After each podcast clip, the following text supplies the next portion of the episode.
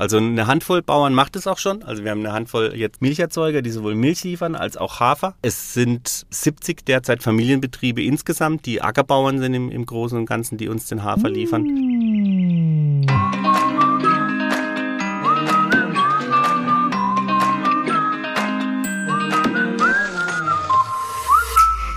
Hallo zum Podcast Visit Black Forest und zu einer neuen Folge Schwarzwaldgeflüster. Heute wieder aus dem Tonstudio im Kompetenzzentrum Tourismus im Schwarzwald.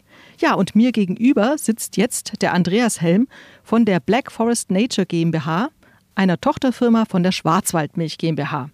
Hallo Andreas, schön, dass du da bist. Hallo Iris, freut mich. Ja, und ich, ich sehe, du hast ja auch was mitgebracht, einen ganzen Packen mit äh, lauter Produkten. Erzähl doch mal, was ist da drin? Im Prinzip geht es um unsere V-like äh, frischen Haferdrinks. Also wir sind ähm, der Haferdrink-Hersteller aus der Region mit den einzigartigen Haferdrinks äh, zu 100 Prozent mit Hafer aus dem Schwarzwald und angrenzenden Gebieten in Baden-Württemberg. Mhm. Das heißt ähm, Haferdrinks, Hafer-Naturgurts, äh, wir haben eine Kochcreme im Sortiment, wir haben äh, jetzt bald auch ein Eis für die warmen Jahreszeiten. Und das Ganze wird unter dem Label V-like äh, verkauft. Wofür steht We Like? Das schreibt man mit V, ne? Ganz genau. Also wie steht für vegan und like für das Mögen und für die äh, Leidenschaft sozusagen zu unseren Produkten. Ein, ähm, eine Wortkreierung, eine Wortschöpfung, ähm, die unterstreicht, dass wir uns eben jetzt auch im veganen Segment äh, austoben. Wenn man jetzt mal zum Einkaufen geht, dann gibt, sieht man ja in den Regalen gibt es schon einfach wahnsinnig viele Alternativen zu der normalen Kuhmilch, so wie wir sie ja kennen. Und wir wollen ja auch die Schwarzwaldkuh nicht schlecht machen, ist ja alles wunderbar. Ähm, da gibt es ja äh, Sojamilch, Mandelmilch. Kann man sagen, Andreas, geht der Trend in Richtung vegan? Also ganz klar, also wir sehen den Trend stark schon seit vielen, vielen Jahren und er hat sich in den letzten äh, fünf, sechs Jahren nochmal drastisch verschärft.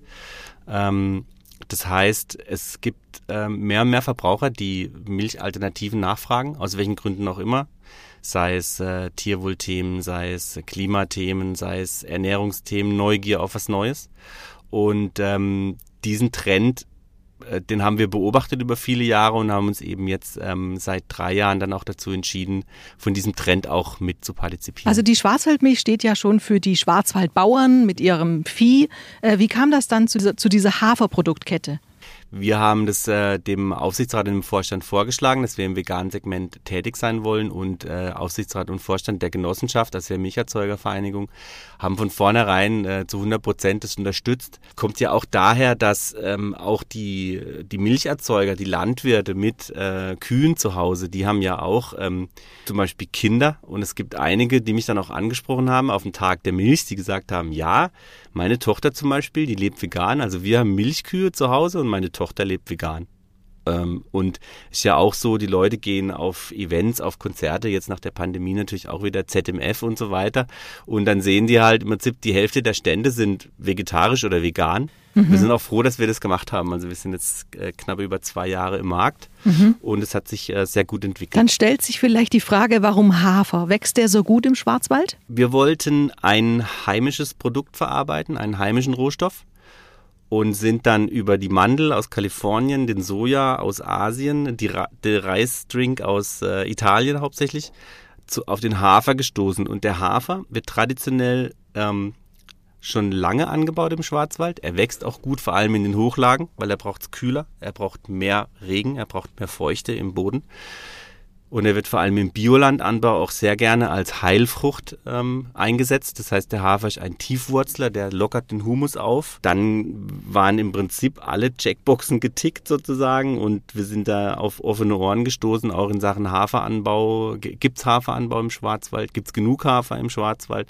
Und das waren alles Parameter, die auf grün standen und dann haben wir uns für den Hafer entschieden. Wie lukrativ ist eigentlich der Haferanbau letztlich für den Schwarzwaldbauern? Also der Ackeranbau generell ist natürlich natürlich so, dass er einmal im Jahr etwas Geld abwirft. Ähm, der, der Ackerbauer sät äh, je nach Wetterlage März, April in dem Zeitraum und kann dann ernten wiederum je nach Reifegrad im August, September, je nachdem wie viel es geregnet hat, je nachdem wie viel Hektoliter Gewicht je ähm, Hektar dann auch anfallen der Ernte. Dann wird es aufbereitet, getrocknet, gereinigt, eingelagert in Silos und dann wird es über die Mühle ähm, abgerufen Bei uns ist natürlich der Vorteil, dass es alles sehr ähm, regional geschieht. Das heißt, wir haben kaum Fahrtkosten, also wir haben auch minimalen CO2-Footprint deswegen. Ähm, und für den Haferbauern wirft eben einmal im Jahr eine Ernte ab, die er dann auch ausbezahlt bekommt. Wir ähm, machen es unseren Haferbauern auch nochmal attraktiver. Wir sagen, wenn ihr wie Like ähm, Hafer liefert, also für unsere leckeren Haferdrinks und Haferprodukte, dann kriegt ihr auch noch einen extra Bonus dafür am Ende des Jahres. Und wenn der Bauer jetzt gleichzeitig noch Vieh hat, dann kann er auch wie gewohnt seine Milch abführen an die Schwarzwaldmilch, kann aber noch zusätzlich den Hafer abführen. Hat er das quasi ein bisschen Gewinn obendrauf? Ganz genau. Also eine Handvoll Bauern macht es auch schon. Also wir haben eine Handvoll jetzt ähm, Milcherzeuger, die sowohl Milch liefern als auch Hafer. Es sind ähm, 70 derzeit Familienbetriebe insgesamt, die Ackerbauern sind im, im Großen und Ganzen, die uns den Hafer liefern. Aber perspektivisch äh, werden es, denke ich, sicher auch noch mehr werden, die sowohl Milch als auch Hafer liefern. Also der Milchpreis war jetzt schon länger ein Thema, für die Schwarzwaldbauern sicherlich auch. Das heißt, viele haben umgesattelt, haben auch gleichzeitig noch vermietet, also Gästewohnungen angeboten. Jetzt kam Corona. Also wie geht es den Bauern aktuell? Kannst du dazu was sagen? Also unsere Erträge, die wir erwirtschaften durch die V-Like ähm, Haferdrinks, den Verkauf der Haferdrinks, die gehen ähm, über die Gewinnausschüttung der Tochtergesellschaft an die Muttergesellschaft der Schwarzer Milchgruppe und darüber dann auch als Milchgeld, Milchgeldauszahlung an die Landwirte, also mhm. an alle unsere Erzeuger. Der Milchmarkt global ist natürlich sehr, sehr schwierig. Also die, die Milchmenge, die konsumierte Milchmenge in Deutschland ist auch rückläufig. Das heißt, ähm, der Milchmarkt als solches wirft auch nicht mehr das ab, was er sollte. Äh, zur Kostendeckung und zur, zur Wirtschaftlichkeit vieler Landwirte ist es derzeit tatsächlich ein Problem, weil die sind ja auch noch dazu ähm, konfrontiert mit steigenden Energiekosten, mit steigenden Spritkosten, mit steigenden Düngemittelkosten. Also gerade im konventionellen Bereich ist es derzeit schon ein Spannungsfeld. Jetzt vielleicht nochmal zu den Hafermilchprodukten. Es gibt ja nicht nur die Milch als solches, es gibt ja noch die Kochcreme und alles Mögliche und dazu gibt es noch leckere Rezepte. Wie komme ich denn an die Rezepte ran? Rufe ich das über die Website ab oder wo, wie komme ich da ran? Wir haben im Handel natürlich ähm, äh, teilweise die Rezepte auch an den Regalen, so als Anregung, als äh, so eine Produktplatzierung.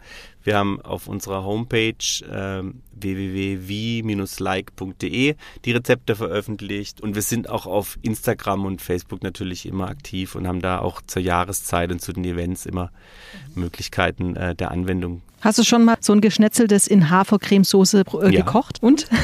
ja, lecker. Also, Merkt man ist, da den Unterschied zwischen einer Sahnecreme oder einer Hafermilchkochcreme? Ja, unterm Strich ist es leichter. Also wenn so ein geschnetzeltes mit einer klassischen Sahne vielleicht einen auch mal erschlägt, mhm. vielleicht auch gerade in diesen warmen Sommermonaten, ne, dann ist es mit so einer Haferkochcreme ähm, bekömmlicher.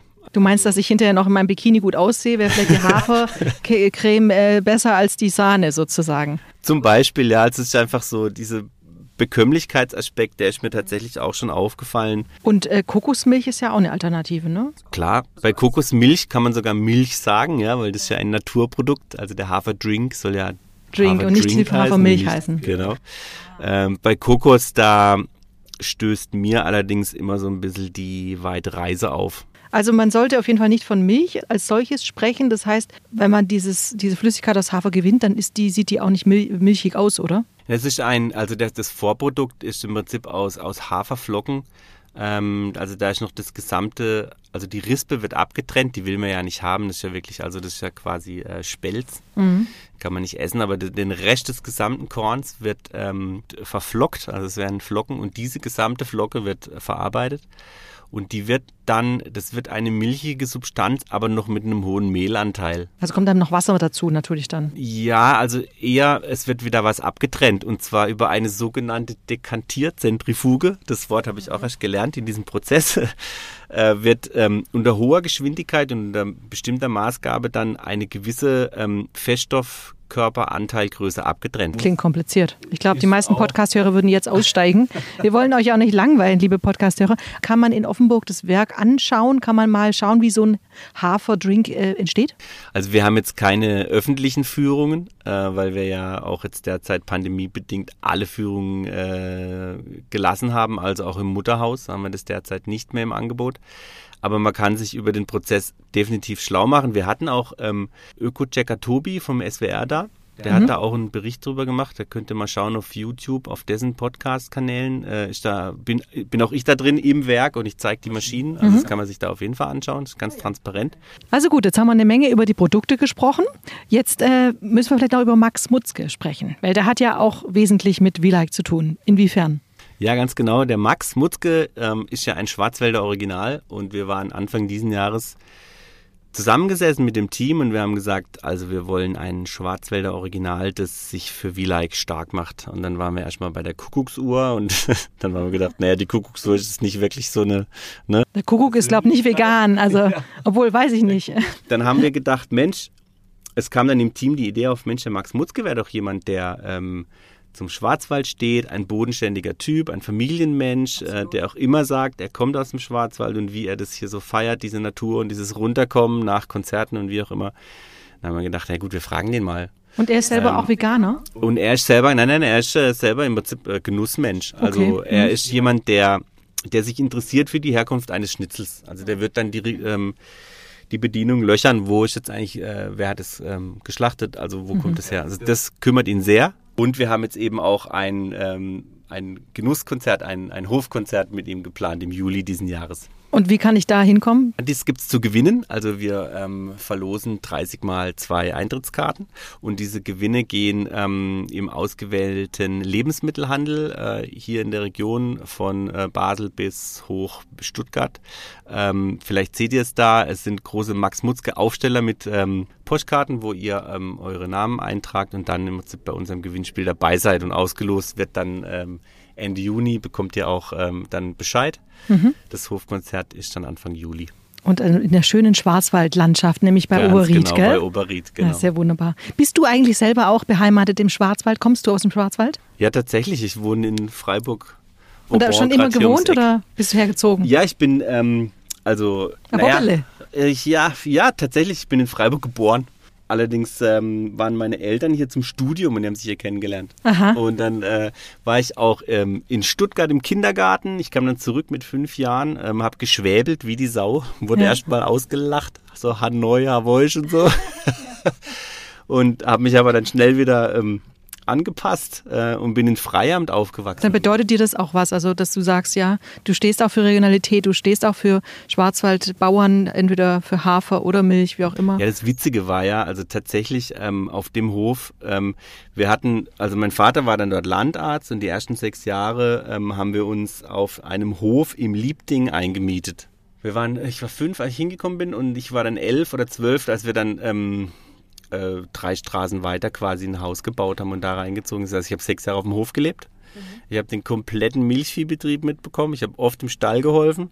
Und es kam auch immer, weil die hatten Milchvieh, die hatten 20 Kühe oder so. Mhm. Zweimal also alle zwei Tage der Preisgaumilch noch damals, hellblaue Laster. Dann eine letzte Frage noch zu dir, Andreas, weil du gesagt hast, du bist ein Genussmensch. Wenn du unterwegs bist im Schwarzwald, wo gehst du gerne hin? Wo kannst du abschalten? Und was kommt für dich als Genussmensch dann auf den Teller? Viele Fragen in einem. Also ähm, tatsächlich war ich vor kurzem ähm, mega gut essen ähm, in der Löwengrube in Freiburg. Aber es ist natürlich sehr gehoben gewesen, aber sehr, sehr gutes Essen. Wenn ich irgendwo bin und was äh, für den schnellen Hunger nehme, dann nehme ich mir auf jeden Fall irgendwoher eine Butterbrezel und einen Schoki. Butterbrezel ist eher so Stuttgarter Gegend, oder? Egal, Butterbrezel habe ich auch in New York viel gegessen. Bre Brezel gibt es überall. Brezel! ja. Ich würde auch äh, immer, immer einen Flammkuchen nehmen und einen trockenen Weißwein, Riesling, Weißburgunder vom Kaiserstuhl. Also ich finde, es passt wunderbar zusammen. Vielleicht nicht alles in dem in Menüfolge, aber äh, kann man auf jeden Fall mal machen. Ne? Genau. Vielen Dank, Andreas, dass du da warst. Ich habe mich gefreut. Vielen Dank für die Einladung.